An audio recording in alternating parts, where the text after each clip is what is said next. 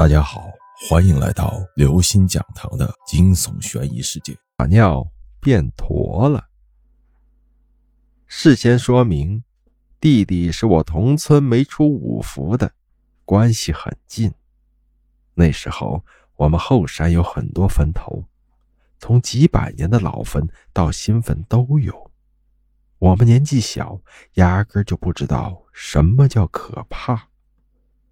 老人千叮万嘱，吩咐不要去坟山玩，我们反倒当成特别有意思的事儿，不让去，偏要去，不仅要去，而且还撒着野的玩儿。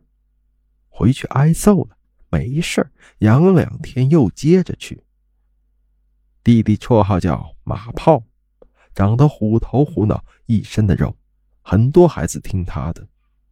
而为了印证自己孩子王的地位，马炮经常做些匪夷所思的事情。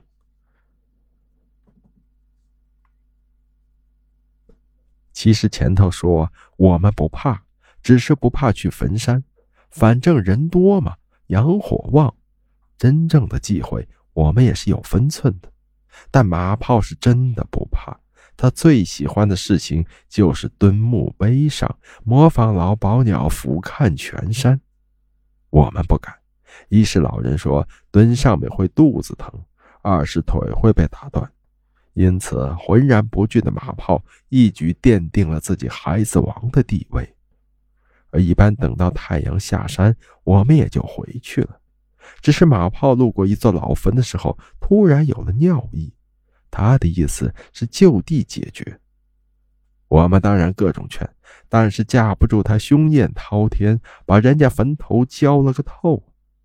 你们以为各种厉鬼托梦、夜猫子叫、满屋死鸡这样的恐怖事情发生了吗？然而没有。但是平静中的一点点诡异，才是事情最恐怖的地方。就在此后两年，我们上学的时候，马炮慢慢的驼了。最先发现的老师还特意来到家里纠正他的坐姿，包括他爸妈也想了很多办法，比如绑棍子等等，也去看了医生，然而没用。关键是医院什么也没查出来，说是习惯不好。他爸妈听了医生的话，村里孩子们打呗。马炮被揍得鬼哭狼嚎，然而人哭完了，该驮还得驮。半年不到，马炮驮的下巴快到胸口了。他爸妈真正意识到不对劲，是马炮哭的说脖子重，他妈的费劲才能给他掰直一点。关键是到了这个地步了，医院还是坚持说没有明显病变。马炮的爷爷奶奶坐不住了，请了很有名的一个神婆过来。据说过来的时候是隔绝生人的，一家人和神婆关起门在屋里，悉悉索索的响动。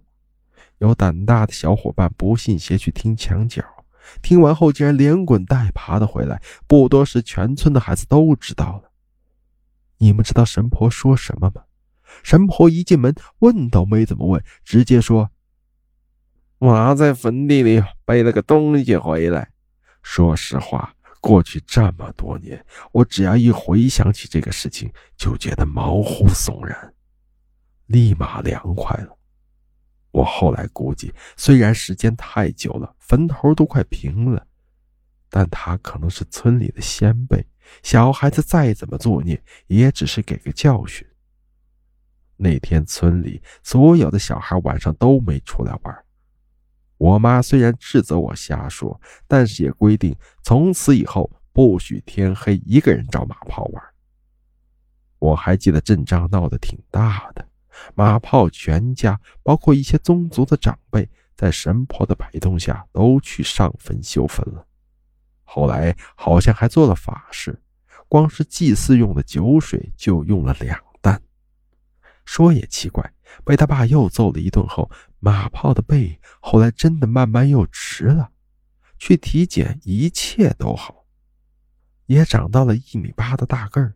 只是后来他真的怕了，成年后绝不去深山徒步、野外野游等等，规矩比他爷爷还多。我还记得他爷爷搂着胡子说：“胆小点好，平安命长。”所以，再奉劝大家一句：千万不要作死。有些事情宁可信其有，毕竟生命这东西大家都只有一次。再者，鬼神可以不信，不能不敬，不是吗？